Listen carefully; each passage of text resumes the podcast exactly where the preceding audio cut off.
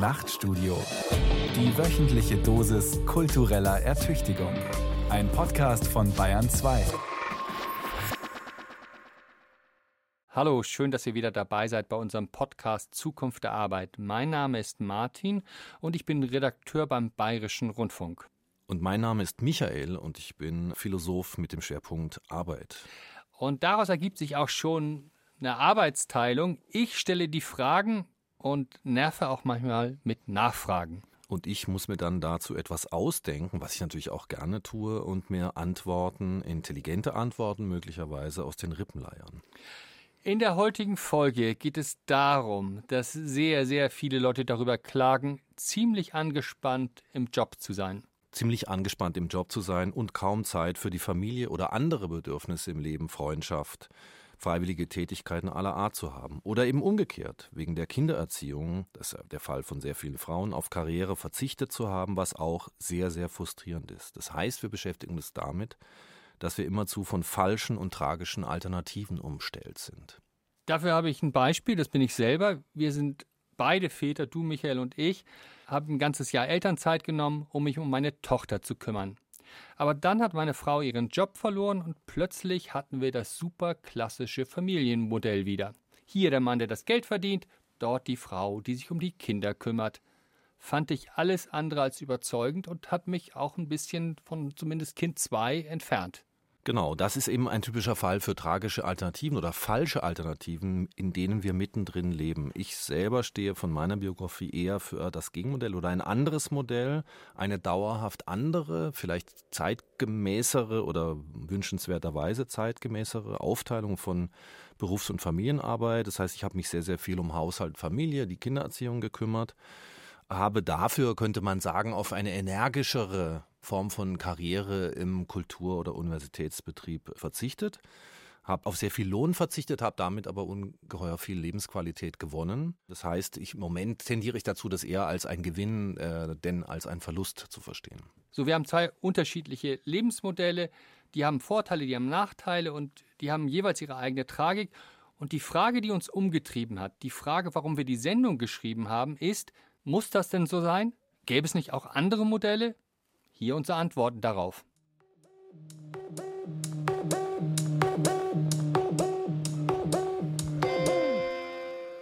Lieber Herr Hirsch, ich sitze hier an meinem Schreibtisch, schon seit 24 Jahren für den Bayerischen Rundfunk arbeitend, eine mehr als untypische Arbeitsbiografie heutzutage, und denke mir, was läuft da draußen gerade falsch? Natürlich freue ich mich über jede Meldung, die verkündet, wir hätten die geringsten Arbeitslosenzahlen seit der Wiedervereinigung, aber in meinem direkten Umfeld kenne ich mehr Menschen mit Zeitverträgen und Zukunftsangst als Arbeitnehmer, die glauben, auch noch die nächsten 15 Jahre wird ihre Firma zu ihnen stehen. Und jetzt kommen auch noch die Roboter und künstliche Intelligenzen mit ins Spiel. Wollen Sie unser traditionelles Ping-Pong-Spiel fortsetzen? Meine Fragen an Sie als politischen Philosophen der hoffentlich mir Antwort geben kann.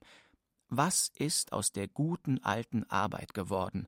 Was aus dem Kapitalistenpatriarchen, der zu seiner Mannschaft stand, ihr Häuser und ein Krankenhaus baute, sie möglichst ein Leben lang beschäftigte, um ihre Qualifikation nicht zu verlieren und die im Gegenzug ihm dafür bedingungslos zuarbeitete? Warum fürchten viele ihren Job zu verlieren? Musste alles so prekär werden, statt ein langer gerader Weg nach oben nur noch eine Schelfeisplatte, und wir versuchen mühsam von einer zur anderen zu springen und dabei nicht unterzugehen. Wieso macht Arbeit Angst? Reizt sie das Thema? Ich hoffe ja. Ihr Martin Zein.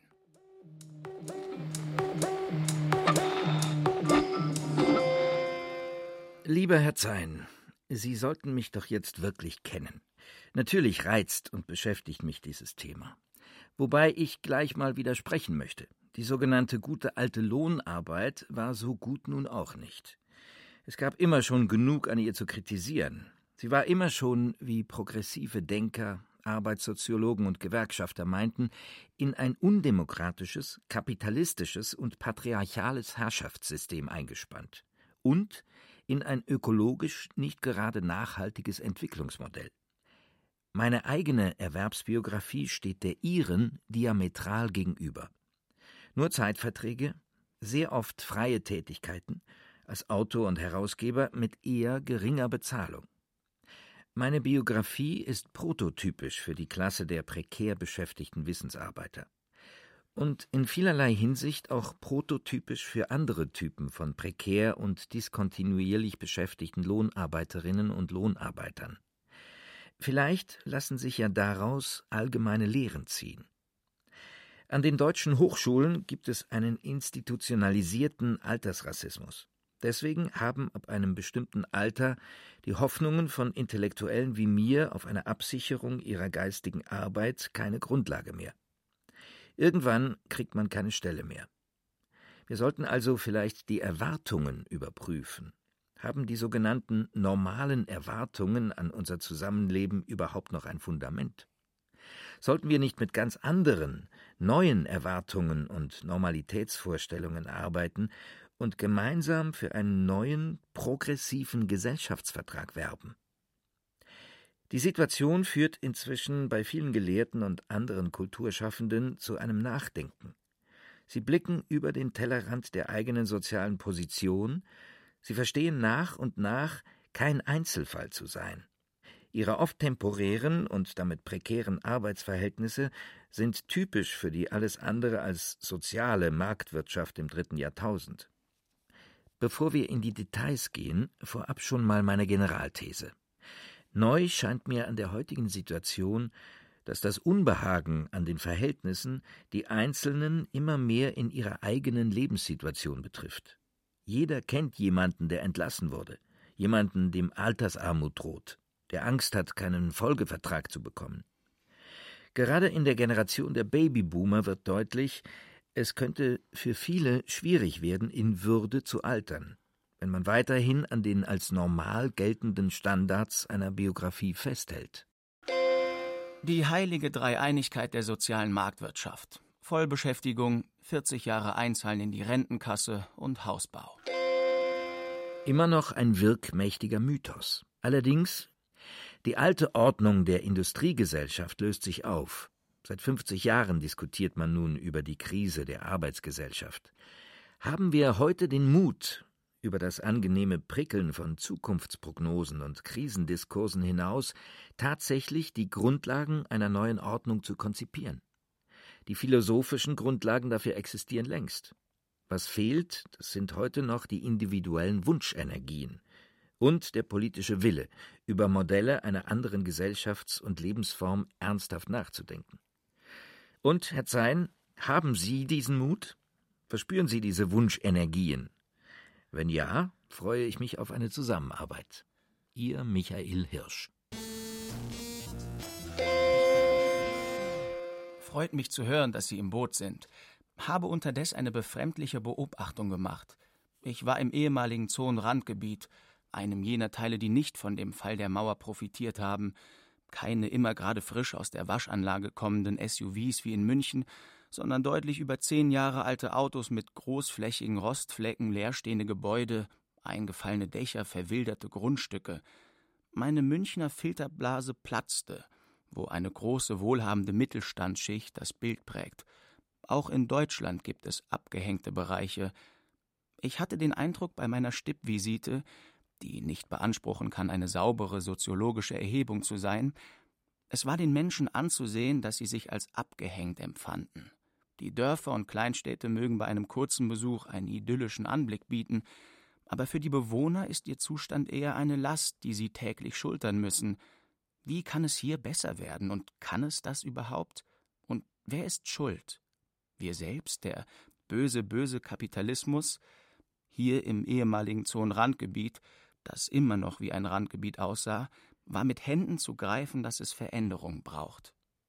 Herr Zein, wir brauchen mehr als ein individuelles Erschrecken vor den Verhältnissen.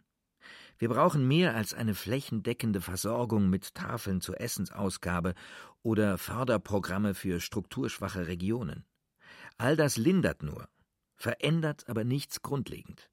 Viel zu lange haben wir, haben große Teile der Gesellschaft die Verschlechterung der Arbeits- und Lebensverhältnisse irgendwie als ein Schicksal hingenommen, als gleichsam automatisches Resultat von Entwicklungen des Kapitalismus oder der neuen Technologien. Wenn ich kurz unterbrechen darf.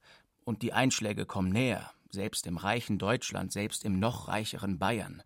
Die Arbeiteraristokratie, die Gruppe von gut ausgebildeten und gut bezahlten Facharbeitern, von der Marx noch sprach, wird kleiner und kleiner.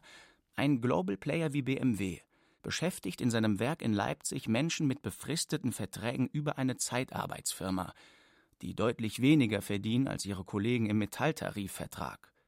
Die Spaltung des Arbeitsmarktes in Arbeiteraristokratie zum einen und Lumpenproletariat zum anderen, wie Marx dies nannte, ist unübersehbar geworden. Wie ich schon sagte, mir geht es nicht um Einzelfälle. Ein ganzes Gesellschaftsmodell, ein Prinzip des sozialen Zusammenhalts, der sozialen Teilhabe und sozialen Sicherheit ist hinfällig geworden. Aus meiner Sicht präsentiert sich die aktuelle Lage so. Die einen halten gesellschaftliche Entwicklungen für ein individuell und politisch kaum gestaltbares Schicksal, zu dem man sich nur reaktiv und taktisch verhalten kann.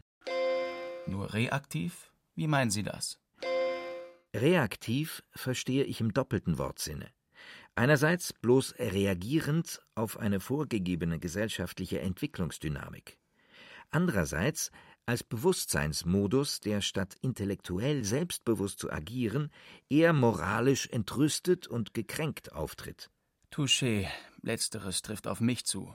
Aber was ist mit den Menschen, die versuchen, in einen aktiven Modus zu gelangen? Es gibt Hoffnung. Langsam bildet sich, wie ich beobachte, ein politisches Bewusstsein heraus, eines, in dem sich die Bürgerinnen und Bürger nicht als Objekte, sondern mehr und mehr als Subjekte der Politik begreifen. Vielleicht sind ja die gesellschaftlichen Entwicklungen gestaltbar, veränderbar. Die Zahl der Menschen nimmt zu, die individuell wie kollektiv nach einer gerechteren Bewertung und Verteilung von Arbeit fragen.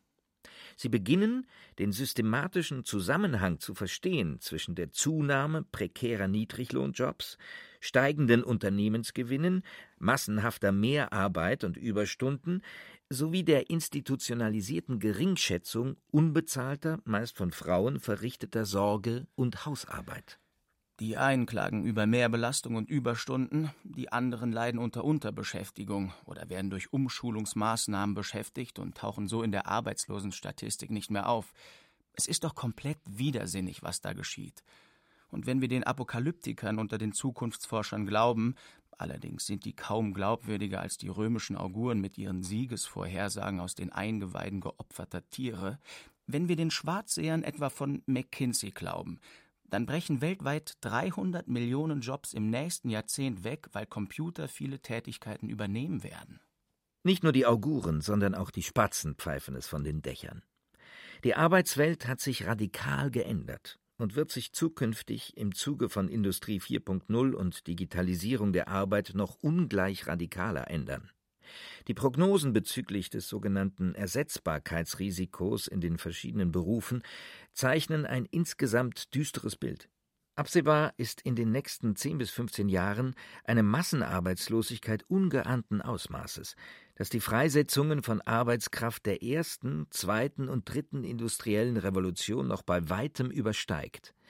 Dabei könnten nicht nur sogenannte einfache Tätigkeiten im Bereich der industriellen Fertigung wegfallen sondern auch qualifiziertere Tätigkeiten, zum Beispiel im Bereich der Bank- und Versicherungswirtschaft oder eben auch in den industriellen Kernen, wo in Zukunft im Rahmen des Übergangs vom konventionellen Verbrennungsmotor zu Elektroantrieben große Teile der mittelständischen Automobilzulieferindustrie wegbrechen könnten. Das eigentliche Rückgrat des Wirtschaftsstandorts Deutschland. Oder wenn das autonome Fahren doch endlich funktionieren sollte, trifft es Hunderttausende von Lkw-Fahrern. Vielleicht nimmt dann die Zahl der Staus ab, vielleicht gibt es sogar weniger Unfälle. Aber was wird aus den ukrainischen Truckern, die den Lachs aus Norwegen nach Deutschland bringen? Fahrer, die, wie jetzt die Taz berichtete, faktisch 1,60 Euro pro Stunde bekommen bei einer Wochenarbeitszeit von 56 Stunden. Jetzt weiß ich immerhin, warum der Lachs so viel billiger ist als in meiner Kindheit. Genau. Das Ziel von Automation ist die Abschaffung von Arbeit menschliche Arbeit. Für viele heißt das, sie treten in direkten Wettkampf mit autonomen Systemen. Sie müssen billiger sein als die Konkurrenz der Maschinen. Marx hat das exakt beschrieben. Die industrielle Reservearmee wächst immer mehr und verleiht der Kapitalseite, den sogenannten Arbeitgebern, eine entsetzliche Macht der Erpressung mit der drohenden Streichung von Arbeitsplätzen, wenn nicht die demokratische Gesellschaft gegensteuert und eine sozial gerechte, gegen bloße Marktgesetze gerichtete Verteilung von Erwerbsarbeit und Löhnen durchsetzt. Daher betone ich, die wirklich großen Veränderungen stehen uns noch bevor. Natürlich geht es uns im Augenblick noch gut, zumindest vielen, aber die Prognosen über zukünftige massive Umbrüche auf dem Arbeitsmarkt werden von den herrschenden Kräften, den Führungskräften in Wirtschaft und Politik eher verdrängt. Und die Bevölkerung macht mit. Es scheint, als ob man sich auf die alte Kohlsche Devise geeinigt hätte, erst einmal weiter so. So antwortet man auf jüngere Nachrichten über den im Zuge von Industrie 4.0 und dem Umbau zur Elektromobilität massiv zurückgehenden Arbeitskraftbedarf nur mit einem alten Mantra, so wie kürzlich der Präsident des Verbandes der Automobilindustrie, Bernhard Mattes. Wir werden neue Geschäftsfelder und Angebote entwickeln und die Mitarbeiter weiterqualifizieren. Das mag für einige stimmen. Facharbeiter, die die Maschinen herstellen und warten, wird es immer geben. Aber wenn ich mir Zahlen aus den USA ansehe, dann führt die niedrige Arbeitslosigkeit zwar schon dazu, dass die Löhne steigen, die Gewinne der Firmen steigen aber viel schneller. Und außerdem Tellerwäscher, Pizzaboten oder Paketzusteller werden nie Millionäre. Man sieht leicht, dass hier eine Allianz aus Politik, Kapital und leider auch einigen Gewerkschaften Wunschdenken und Propaganda betreibt, um das gegenwärtige Ordnungsmodell noch ein paar Jahre aufrechtzuerhalten. Aber der aktuelle Wirtschaftsboom in Deutschland mit seinen Rekordzahlen an Beschäftigten und seinem inzwischen deutlich gewordenen Fachkräftemangel wird nicht ewig andauern. Und überhaupt, die aktuellen Zahlen täuschen. Zum einen basiert das deutsche Jobwunder nicht nur auf riesigen Exportüberschüssen, die im EU-Ausland und anderen Weltgegenden Jobs vernichten und Schulden produzieren, sondern auch auf massenhafter Niedriglohnarbeit, Prekarisierung, befristeter Beschäftigung und Leiharbeit. Sie, Herr Zein, haben ja eben ein paar Beispiele genannt. Und es kommt noch schlimmer. Tatsächlich sind viel mehr Menschen erwerbslos als in der offiziellen Statistik was die kreative Buchführung der Bundesagentur für Arbeit im Rahmen des Regimes von Hartz IV nur kaschiert. Es sind immer mehr Menschen arbeitende Arme. Das heißt, diese Beschäftigten können von ihrem Job nicht wirklich leben, sind gezwungen, zwei oder sogar drei Jobs anzunehmen. Aber wie lange geht das gut, solche Doppel- und Trippelbelastung? Ich habe einmal 28 Tage hintereinander gearbeitet bin wie ein Zombie durch meine Familie gestolpert und war im Anschluss zwei Wochen krank, weil nach einer banalen Erkältung ich einfach nicht mehr auf die Füße kam. Ich hatte schlicht keine Kraft mehr. Die 40-Stunden-Woche war ja auch kein Gnadenakt von philanthropischen Fabrikbesitzern, sondern entstand aus Massenprotesten und Streiks der Arbeiterbewegung und aus der Erkenntnis der aufgeklärten Eliten in Staat und Kapital, dass Überlastung die Arbeitskraft zerstört und das kam teurer als die Ausbeutung. Vielleicht ist heute ein ähnlicher Punkt erreicht wie vor hundert Jahren, als der Acht-Stunden-Tag per Gesetz eingeführt wurde. Wir brauchen neue kollektive Regeln, um gegen den Trend zur Mehrarbeit und sozialer Spaltung eine Zivilisierung der Arbeitsverhältnisse durchzusetzen. Die noch existierenden sicheren Beschäftigungsverhältnisse sind eben ein Schutz, den nur noch Menschen genießen, die einen Tarifvertrag haben und das Heer der prekären Niedriglohnjobber, der alleinerziehenden Mütter mit ihren Halbtagsjobs, der Aussortierten, die leben dann in Armut oder sozialer Unsicherheit. Und ihre Kinder auch. Ein empörender Zustand. Aufstiegschancen hängen in Deutschland wieder mehr und mehr von der Herkunft ab. Wer in Armut aufwächst, schafft es kaum nach oben. Und von einer anderen Spätfolge prekärer Beschäftigung redet kaum jemand, von massenhafter Altersarmut. Wir verschieben das Problem in die Zeit nach der Verrentung. Das ist keine Lösung, sondern eine Zeitbombe für unser Sozialsystem, die bald unsere Sozialkassen so belasten wird, dass, wie es im Politikersprech heißt, Kürzungen unvermeidlich sein werden. Fest steht, wir produzieren Güter und Dienstleistungen mit immer weniger Personal. Gleichzeitig wird im nicht wertschöpfenden, sondern eher kostenintensiven Bereich der sozialen Dienste immer mehr Personal benötigt. Eine Zweiklassenwertschöpfung entsteht. Eine produktive, die Gewinn erzeugt, und eine zweite, die von der Gesamtgesellschaft getragen werden muss. Dieser Bereich bleibt auch dann ein nicht wertschöpfender, wenn er, wie inzwischen im Gesundheitswesen üblich, mit einer kapitalistischen Profitlogik betrieben wird. Jetzt sind Sie mir einen Tick zu schnell. Das Jobwunder im Dienstleistungsbereich, zumal in Gesundheit, Pflege und Kinderbetreuung, erzeugt selbst keine direkten wirtschaftlichen Werte. Vielmehr müssen diese Jobs aus Steuern oder aus Abgaben wie der Gesundheits- und Pflegeversicherung finanziert werden. Wenn wir mehr Leute einstellen und besser bezahlen wollen, müssen also logischerweise die Steuern und Abgaben steigen. Oder die öffentlichen Haushalte verschulden sich eben. Beide Lösungen setzen voraus, dass die produzierende Wirtschaft und das dort geschaffene Arbeitsplatzangebot unendlich wachsen können. Eine Milchmädchenrechnung. Glauben die Leute tatsächlich, dass auf jeden Arbeitsplatz, der in Pflege und Kinderbetreuung entsteht, einer im klassischen produzierenden Gewerbe oder im IT-Bereich kommen wird? Das aktuelle Mantra der Erhöhung insbesondere der weiblichen Erwerbsquote tut fälschlicherweise so, als ob es unendlich viele Arbeitsplätze in der Wirtschaft gäbe, für welche die bisher nicht oder gering erwerbstätigen Frauen freigestellt werden müssten. Dem ist aber nicht so. In Wirklichkeit entstehen so nur lausige Jobs und ein gesamtgesellschaftliches öffentliches Beschäftigungsprogramm auf sehr dünnem finanziellen Eis. Die jetzt noch politisch und ökonomisch Mächtigen mogeln sich bisher an der Tatsache vorbei.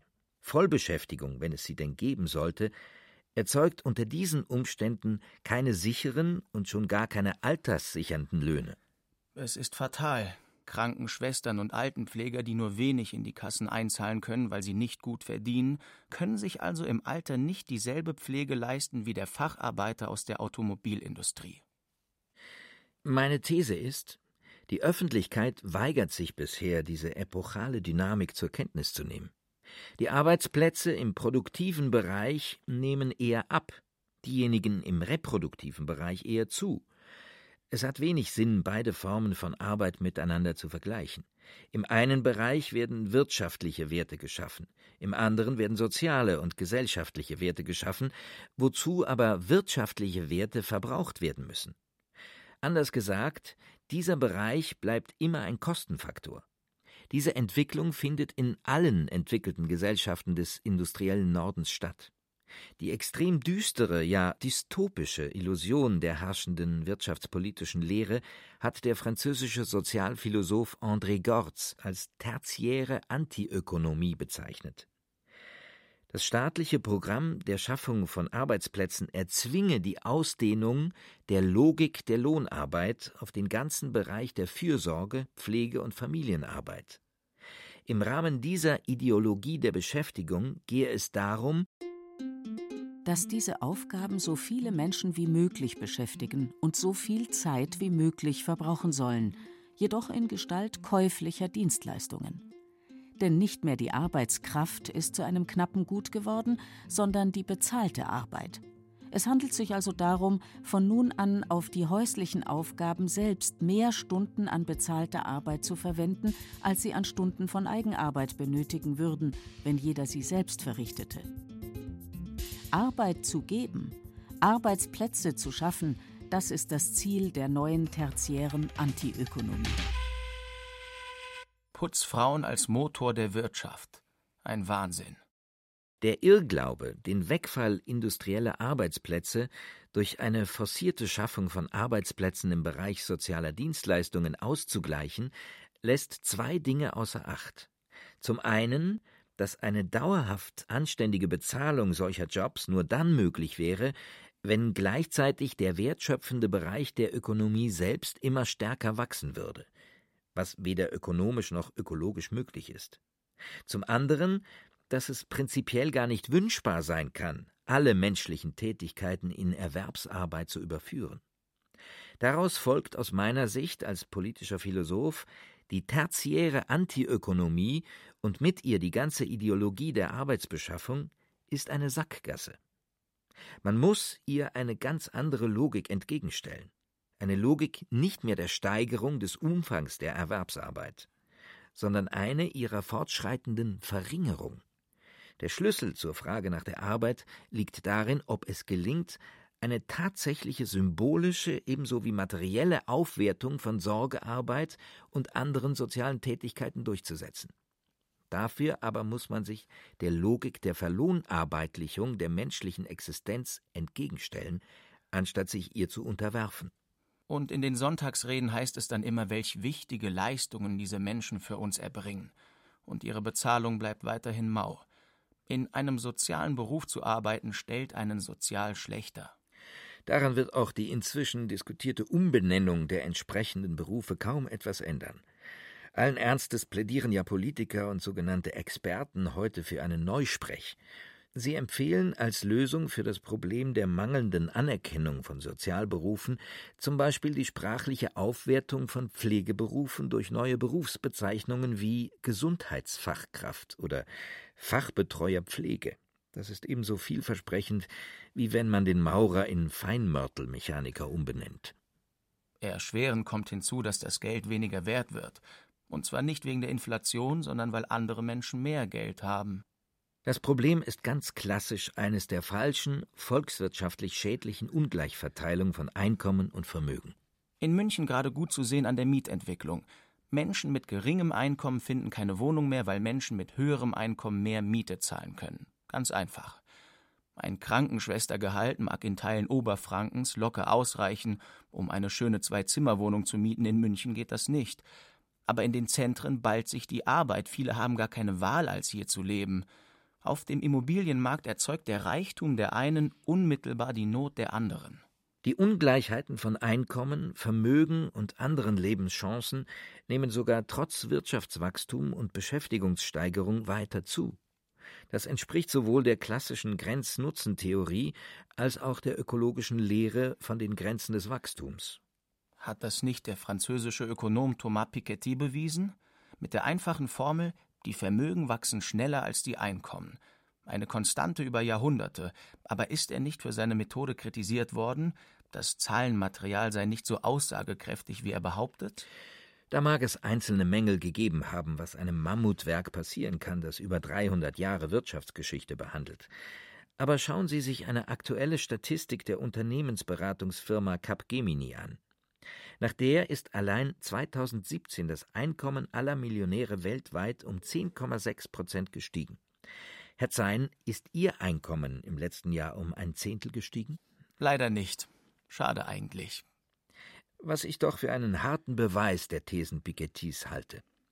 Der Reichtum nützt eher den Reichen, als dass er zu einer insgesamt produktiven Umverteilung von Lebenschancen führen würde. Genau das aber behaupten orthodoxe Kapitalisten, und genau das ist die Doktrin der weltweit immer noch herrschenden Wirtschaftspolitik. Vielleicht kann man, ohne sich zu weit aus dem Fenster zu lehnen, die These wagen, dass genau dies die Ursache des weltweiten Niedergangs der Sozialdemokratie ist. Dass sie sich immer noch davor scheut, mit dem neoliberalen Paradigma der Steuersenkung zu brechen. Tja, selbst in den skandinavischen Ländern scheint der Konsens zu bröckeln, dass die Reichen auch dafür bezahlen sollten, dass ihr Heimatland es ihnen ermöglicht hat, reich zu werden. Wenn wir diesen Anachronismus des Glaubens an den Segen der Schaffung von Arbeitsplätzen überwinden möchten, der unsere gesamte Gesellschaftsordnung trägt, dann brauchen wir einen neuen Gesellschaftsvertrag, eine neue Form der gesellschaftlichen Organisation und Wertschätzung für bezahlte und unbezahlte Tätigkeiten. Wir brauchen eine neue Erzählung. Um aus Proletariat und Prekariat quasi ein Kognitariat zu generieren, wie es der italienische Philosoph Franco Berardi gefordert hat, eine Erzählung zu schaffen, die die Menschen dazu bringt, sich zu organisieren und für ihre Forderungen zu kämpfen, eine neue Gewerkschaftsbewegung, denn was wir bisher nicht besprochen haben, die prekären Arbeitsverhältnisse lassen ja keine traditionellen Gewerkschaften entstehen, ja sehen nicht einmal Betriebsräte vor, die wenigstens die Einhaltung der Gesetze kontrollieren. Richtig. Eine Erzählung, die mobilisiert, die solidarische Zusammenschlüsse und soziale Umverteilung von Arbeit und Einkommen ermöglicht. Das grundlegende Problem prekär Beschäftigter ist ja dasselbe wie das der noch sicher Beschäftigten. Alle sind virtuell Teil der industriellen Reservearmee potenziell überflüssiger. Und für alle kann sich eine solidarische Perspektive nur daraus ergeben, dass sie sich als Kollektiv zusammenschließen. Nur als Kollektiv können sie das Arbeitskraftangebot verringern, weil nur als Kollektiv sind sie stark genug, um mit dem Arbeitgeber verhandeln zu können. Anders gesagt, die sozialökonomischen Knappheitsprobleme werden durch Mengensteigerung nur verschlimmert, wie sie die vulgäre aktuelle Doktrin von Wachstum und Beschäftigung fordert. All das erzeugt nur Ungleichheiten. Weniger ist auch hier mehr. Denn die sozialen Probleme der Zukunft sind nur durch Mengenreduktion und kluge Umverteilung lösbar. Das entspricht auch dem Kriterium ökologischer Nachhaltigkeit. Wie es bei dem liberalen Sozialisten C.B. Macpherson heißt, kann nach dem Prinzip des abnehmenden Grenznutzens ein geringeres Volkseinkommen bei gerechter Verteilung größeren Gesamtnutzen erbringen als ein ungleich verteiltes größeres. Und warum sollten wir das wollen? Warum sollte ich etwas von meiner Arbeit und meinem Einkommen abgeben? Weil es um ein besseres Leben für alle geht. Es geschehe zum Nutzen aller. Wir Bürgerinnen und Bürger, Arbeiterinnen und Arbeiter bilden einen ganz neuen Common Sense heraus. Der diente als Grundlage eines neuen Gesellschaftsvertrags, der wiederum alle einzelnen Kollektivverträge trüge. In der Praxis bedeutet das für die Gewerkschaften, den Kampf für eine deutliche Verringerung der Normalarbeitszeiten aufzunehmen und dafür nicht nur bei ihren fest organisierten Mitgliedern, sondern in der ganzen Gesellschaft für Unterstützung zu werben. Je weniger menschliche Arbeit in Zukunft zur Herstellung des Reichtums benötigt wird, desto wichtiger wird die Aufgabe der solidarischen Verteilung von Arbeitsplätzen und Einkünften. Andernfalls droht eine soziale Spaltung von unvorstellbarem Ausmaß. Braucht es dafür nicht neue Bilder von einem erfüllten Leben? Richtig. Die traditionelle Vorstellung, dass mein Platz in der Gesellschaft durch lebenslange Vollzeitbeschäftigung in Lohnarbeit bestimmt wird, wird heute symbolisch aufrechterhalten, obwohl sie faktisch für immer mehr Menschen obsolet geworden ist ein Anachronismus. Er richtet unerfüllbare Erwartungen auf und erzeugt massenhaft Leiden. Deswegen muss man sich von diesen Normalitätserwartungen befreien. Wir brauchen also neue Normalitätsvorstellungen vom Leben und Arbeiten in der Gesellschaft. Neue Vorstellungen eines normalen, gelungenen Lebenslaufes jenseits der anachronistischen Vorstellung lebenslanger Vollzeitbeschäftigung nicht mehr solche Vorstellungen und Bilder des Lebens, die auf die heute längst atypisch gewordenen Normalerwerbsbiografien männlicher Industriearbeiter in der fordistischen Epoche zugeschnitten sind. Wir brauchen letztlich also ein neues Glaubenssystem als Grundlage unseres Gesellschaftsvertrags. Ohne konkrete Utopien einer anderen Lebensform, jenseits des Primats der Lohnarbeit, wird es nicht gehen. Ist das nicht tatsächlich etwas utopisch, das mit dem Armutsgebot hat ja auch nur bei Franz von Assisi und seinen Nachfolgern funktioniert und nicht in der gesamten Gesellschaft. Wieso sollte bei der Arbeit die Umverteilung gelingen? Das Gute ist, wir müssen hier nicht alles neu erfinden. Elemente konkreter Utopien sind längst Teil der Wirklichkeit. Denn ein Großteil der Frauen und mittlerweile auch viele Männer haben immer schon so gelebt. Sie waren nicht Vollzeiterwerbstätig und die Lohnarbeit stellte nicht das Zentrum ihres Lebens dar. Bisher bezahlen sie, zumindest die weniger Privilegierten unter ihnen, dafür einen recht hohen Preis.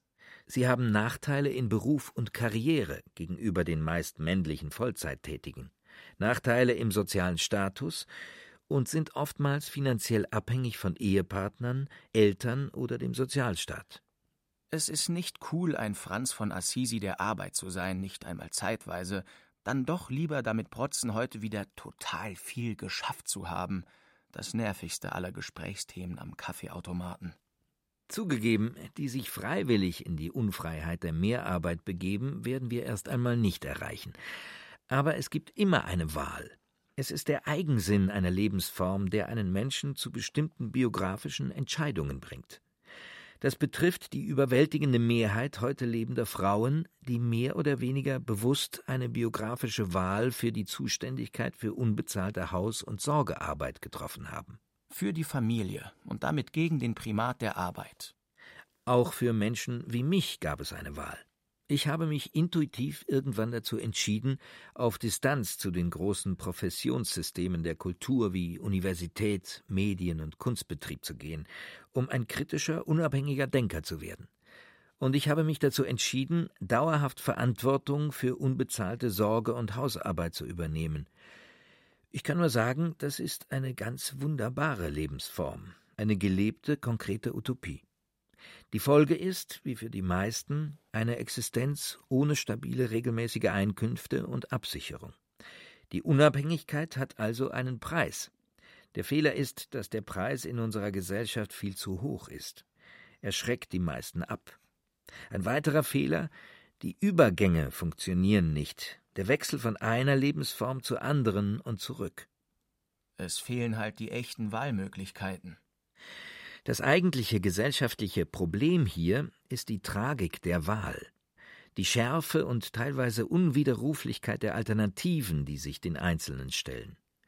Das Problem ist die Angst. Die betrifft freischwebende Intellektuelle ebenso wie zugleich in Erwerbs- und Familienarbeit tätige Frauen und Männer. Der Strukturfehler liegt darin, ihnen eine persönlich wie beruflich kaum befriedigend auflösbare Doppelbelastung aufzubürden eine sozial riskante Lebensform, deren Risiken ihnen selbst aufgebürdet werden, obwohl sie doch sozial und kulturell wertvolle Arbeiten verrichten. Und trotzdem, solche Menschen haben längst damit begonnen, das eigentlich richtige Leben zu führen. Ein viel schöneres Leben als jenes, das nur der Lohnarbeit geweiht ist. Nur werden sie dafür von den herrschenden Systemen des Arbeitsmarktes und des Sozialstaates bestraft. Soll das anders werden, dann kommen wir um radikale Reformen nicht herum. Aber wie soll das gehen? Wie bekommen Sie eine Mehrheit dazu, aus dem System auszubrechen? Dazu müssen wir die kulturelle Hegemonie, die symbolische Vorherrschaft von Lohnarbeit nicht nur da und dort kulturkritisch beklagen. Dazu müssen wir sie frontal angreifen. Das hat, sagen wir es deutlich, kulturrevolutionäre Dimensionen. Denn ein Mythos funktioniert nur, solange die Menschen an ihn glauben. Der Mythos der Vollbeschäftigung, genauer der Vollzeitbeschäftigung, beherrscht nach wie vor unsere Gedankenwelt. Er ist das Herz unserer kulturellen Hegemonie. Vor allem ist er das Herz einer zutiefst repressiven Sozialmoral, die Verzicht, Opferbereitschaft und Mehrarbeit predigt, wo längst ein besseres Leben für alle in Sicht ist und von vielen auch längst gelebt wird. Das hat Folgen für die sozialphilosophischen Grundlagen der Gesellschaftsordnung, ebenso wie die psychologischen Grundlagen der menschlichen Persönlichkeitsstruktur, die geschlechtsspezifische Arbeitsteilung, die herrschenden Tarif- und Arbeitsverträge, die Sozialversicherungs- und Rentensysteme sowie das Bildungssystem. Eine frustrierende Aufzählung, die Sie da machen. Ist das nicht eine Nummer zu groß? Für eine Radiosendung sowieso, aber auch als Handlungsmodell? Wie soll das zu schaffen sein? Ich finde das gar nicht frustrierend. Schließlich geht es um die Grundlagen unserer ganzen Lebensweise. Nur wenn wir das Problem der Arbeit ganz anders definieren und denken, fallen uns auch radikale, das heißt an die Wurzel gehende Modelle der neuen Bewertung und gerechten Umverteilung von Arbeit ein. Ein Problem wird erfahrungsgemäß nicht kleiner, wenn wir vor ihm, seiner Größe, seinem Umfang den Kopf in den Sand stecken. Meiner Ansicht nach ist die fortgesetzte Verdrängung der Krise der Lohnarbeitsgesellschaft das zentrale politische Versäumnis unserer Gesellschaft. Fast alle wirtschafts- und sozialpolitischen, aber auch alle geschlechter- und umweltpolitischen Strukturprobleme der Gesellschaft haben hier ihren Ursprung. Alle werden sie durch die konkrete Ideologie von Wachstum und Beschäftigung überlagert. Und das Problem hat einen großen Vorteil, Anders als etwa die Neuordnung der EU-Finanzen kann fast jeder, können zumindest sehr viele das Problem an sich selber festmachen. Exakt. Die Frage nach besseren Arbeitsbedingungen betrifft alle Menschen gleichermaßen in ihrem jeweiligen Selbstverständnis und in ihren verschiedenen Rollen. Als Staatsbürger und Arbeitnehmerinnen, als Intellektuelle wie als Politikerinnen, als Journalistinnen wie als Familienväter und Mütter. Es werden alle lernen müssen, diejenigen Rollen und Bedürfnisse, die nicht mit ihrer Stellung im Erwerbsprozess zusammenhängen, viel selbstbewusster zu vertreten. Dazu gilt es sich eines alten feministischen Slogans zu erinnern, und ihn so zu verstehen, dass sie in Zukunft ihn auch immer mehr Männer auf ihre Fahnen schreiben können. Das Persönliche ist, ist, ist, ist politisch. Für viele, insbesondere für viele Männer, ein sicherlich schmerzlicher Prozess. Ihr Nimbus als Familienernährer wird angekratzt. Die Machtverhältnisse zu Hause müssten ausgehandelt werden. Natürlich, das wird für manchen hart werden. Wobei dieser Nimbus inzwischen ja in den meisten Fällen ohnehin mehr eine symbolische Konstruktion als eine reale materielle Potenz darstellt. Denn welches Einkommen reicht in einer Großstadt schon aus, um alleine eine Familie zu ernähren? Wichtig scheint mir in diesem Zusammenhang die feministische Blickumkehrung. Nicht die Frauen sind in ihrer Mehrheit mit ihren diskontinuierlichen Erwerbsverläufen und ihren vielfältigen Tätigkeits- und Loyalitätsschwerpunkten im Rückstand, weil sie noch nicht der Norm der Lohnarbeitsgesellschaft entsprechen, vielmehr ist es genau umgekehrt. Die Frauen sind die Avantgarde, die heute schon so lebt, wie es in Zukunft einmal für alle die Regel sein wird ein vielfältiges Leben mit mehreren Tätigkeitsschwerpunkten, die alle gleichermaßen wichtig sind.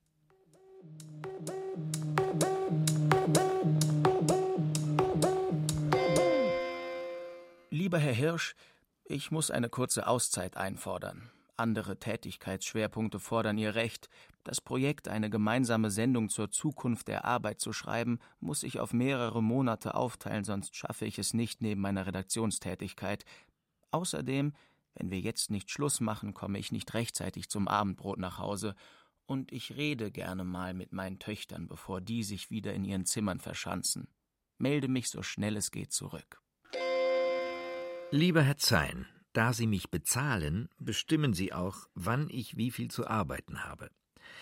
Ich nütze den Freiraum mal produktiv und monologisiere ein wenig. Die Alternative, vor der die Gesellschaft hier steht, lautet entweder es werden die mit neuen technologischen Entwicklungen verbundenen dystopischen Potenziale gesellschaftlicher Ungleichheit, Entdemokratisierung, ökonomischer Macht und Reichtumskonzentration zur Realität und mit ihr das entsetzliche Herrschaftspotenzial der Angst der Menschen überflüssig zu werden, oder die utopischen Potenziale einer emanzipatorischen Befreiung von gesellschaftlich überflüssiger Lohnarbeit werden realisiert. Das fällt aber eben nicht automatisch vom Himmel, wie es sich viele Technologie-Utopisten gerne vorstellen. Für die Befreiung braucht es ein explizit politisches Projekt. Tja, die predigen ja, dass demnächst ja ein Manna aus Algorithmen auf uns herabregnet. Naja, auf sie selbst wohl schon. Pardon. Trotzdem klingt mir, was Sie da schreiben, zu sehr nach einer Losung auf einer stramm linken Versammlung. Was meinen Sie damit? Mit schönen Worten kriegen wir niemanden satt.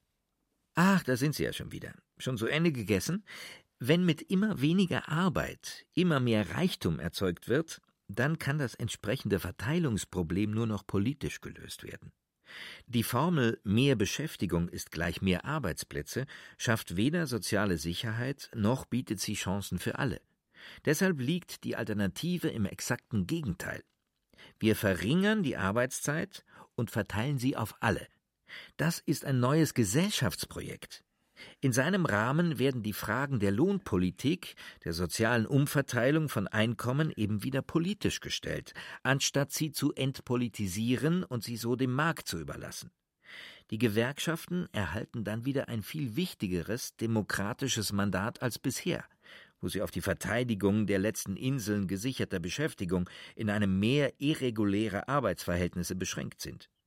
Nicht auf die Menge an Arbeit oder Arbeitsplätzen kommt es an, sondern auf zweierlei ob man von der Arbeit anständig leben kann und ob man außerhalb der Lohnarbeit noch genug Zeit und Energie hat, um ein sinnvolles und aktives Leben als Familien- und Gesellschaftsmitglied zu führen und sich persönlich weiterzuentwickeln. Und was ist mit dem Grundeinkommen? Das scheint mir doch konkret zu sein. Eine soziale Absicherung ohne Wenn und Aber. In Finnland als Modellversuch schon realisiert, in der Schweiz wurde darüber abgestimmt, aber der Antrag wurde abgelehnt. Und selbst einige deutsche Großunternehmer und US-amerikanische Chefs aus dem Silicon Valley sind dafür. Lässt sich damit aber das Problem gleicher sozialer Teilhabe an der Gesellschaft schon lösen? Aus dieser Sicht wäre ein bedingungsloses Grundeinkommen im Sinne einer arbeitsplatzunabhängigen Einkommensgarantie eine zwar notwendige, nicht aber hinreichende Bedingung demokratischer sozialer Teilhabe. Alles kommt auf die konkrete Ausgestaltung an.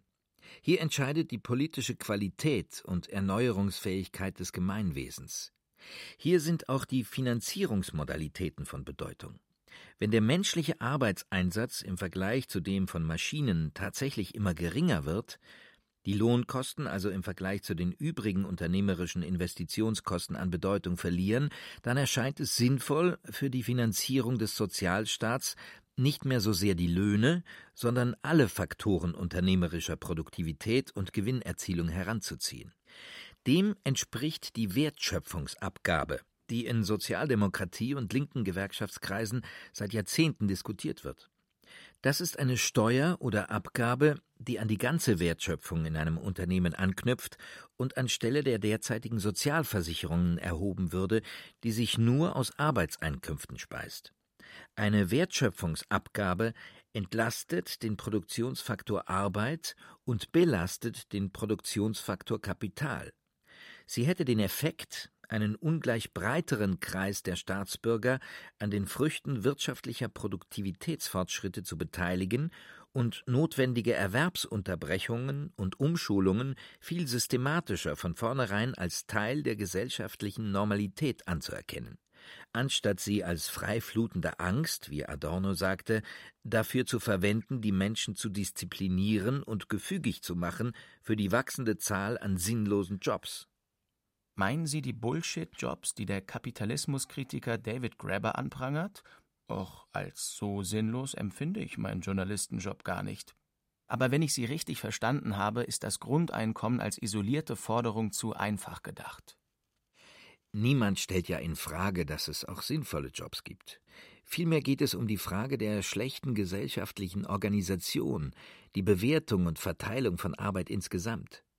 Und das Grundeinkommen ist zwar eine extrem wichtige Debatte, die die Verteilung der erwirtschafteten Reichtümer überhaupt wieder diskutiert, aber aussichtsreicher erscheint es mir, nicht so einseitig auf die Idee einer arbeitsplatzunabhängigen Einkommensgarantie zu setzen.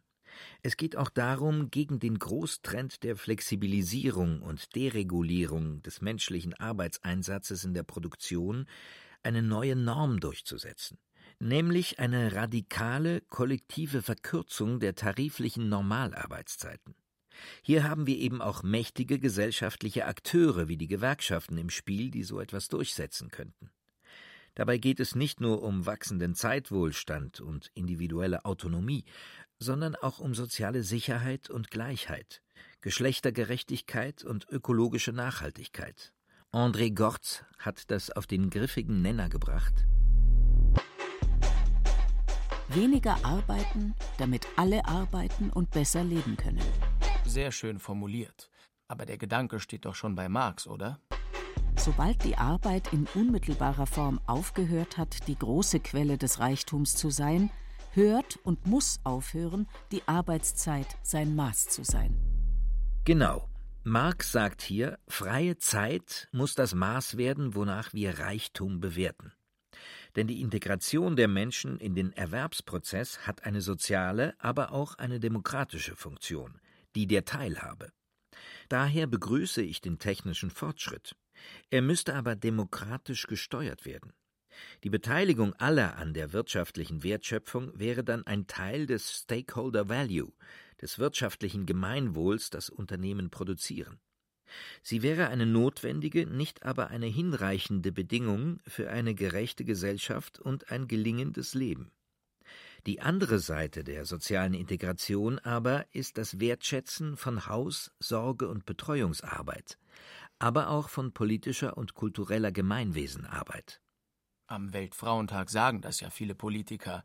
Tolle Arbeit, die ihr da für Lau für uns alle erledigt. Das meinen sie aber doch nicht. Meine Vision lautet, alle Menschen, Frauen wie Männer gleichermaßen, müssen von den tariflichen Normalarbeitszeiten und Löhnen her ebenso zeitlich wie materiell jederzeit in der Lage sein, gleichzeitig bezahlter Erwerbsarbeit und unbezahlter Sorgearbeit nachzugehen, ohne dadurch am Arbeitsmarkt diskriminiert zu werden. Anders gesagt, die fortschrittliche Tarifordnung der Zukunft bricht mit der Vollzeitnorm und beendet damit die zeitliche und symbolische Vorherrschaft von Lohnarbeit. Sie macht damit eine mehrdimensionale Existenz zur neuen Norm. Der neue Sozialvertrag ist daher zugleich ein neuer Geschlechter- und Generationenvertrag. Die Privilegierung der Erwerbsarbeit wird in Zukunft keinen Sinn mehr ergeben.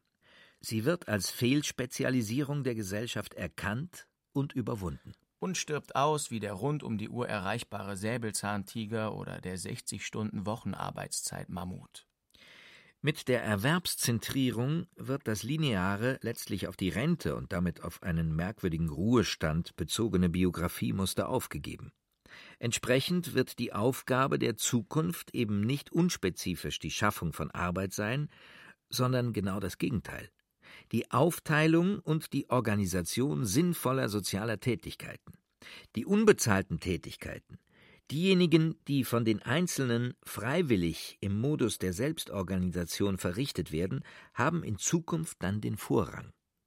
Anders gesagt, es gelte die Gesellschaft und alle Einzelnen darauf einzustellen, dass es eine Vielzahl menschlicher Motive gibt, sozial tätig zu sein und aufzuzeigen, dass sehr viele Menschen längst schon so leben und dafür Anerkennung verdienen. Über all diese Fragen sollten wir diskutieren, und zwar nicht nur Experten und sogenannte Vordenker, sondern alle Staatsbürger. Viele haben hier bereits ein großes Alltagswissen, das noch seiner selbstbewussten Entfaltung harrt. Wir müssen dafür ein Hindernis beiseite räumen, die Gewohnheit, einzelne Menschen primär als Arbeiter oder Arbeitnehmer anzusprechen. Das heißt, sie auf ihre Stellung im Lohnarbeitsprozess festzulegen.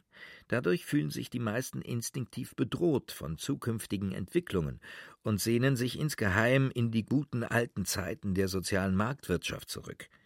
Mit dieser reaktionären, in jedem Fall nostalgischen Rückschau kann es keine bewusste Gestaltung der Zukunft geben. Gebt uns Arbeit, egal welche. Puh, meine Vision sieht wahrlich anders aus. Arbeit, anders denken und verteilen. Nur wenn es uns gelingt, und zwar jedem Einzelnen und der Gesellschaft insgesamt, den Sinn der Arbeit und damit des Lebens insgesamt anders zu denken, das heißt, wenn es gelingt, über die fatale Verengung auf Lohnarbeit hinauszudenken und den Wert des ganzen Spektrums menschlicher Tätigkeiten anzuerkennen, nur dann können wir die Herrschaft der Angst vor dem Überflüssigwerden überwinden.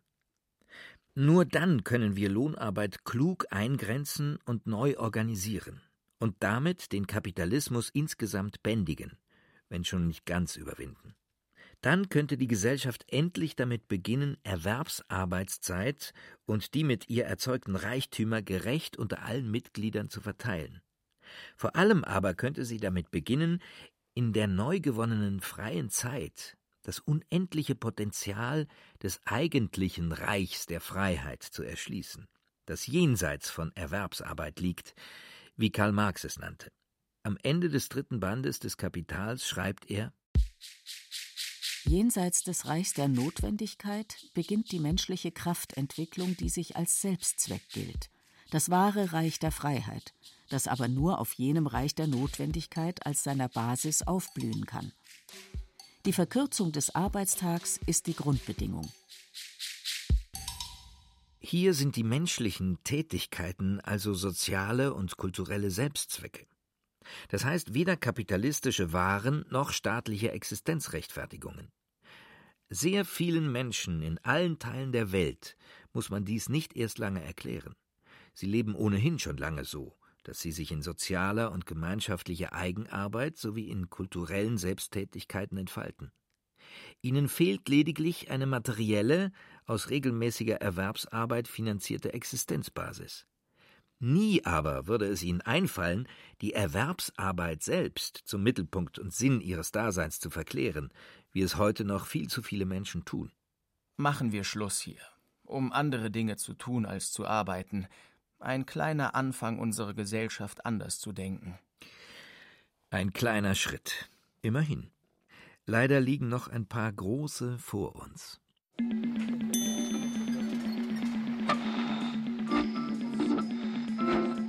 Können wir Arbeit wirklich neu denken und verteilen? Briefwechsel über den zukünftigen Gesellschaftsvertrag von Michael Hirsch und Martin Zein. Es sprachen Stefan Merki, Jonas Minte und Beate Himmelstoß.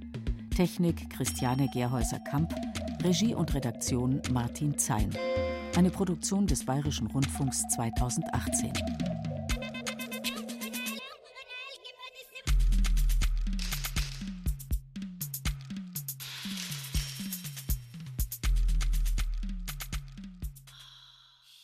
Ihr wisst es ja längst, es gibt noch weitere vier Folgen von unserem Podcast Die Zukunft der Arbeit. Bitte uns empfehlen, damit ganz viele Leute ins Gespräch darüber kommen, wie wir endlich die Arbeit gerechter verteilen und auch entlohnen können.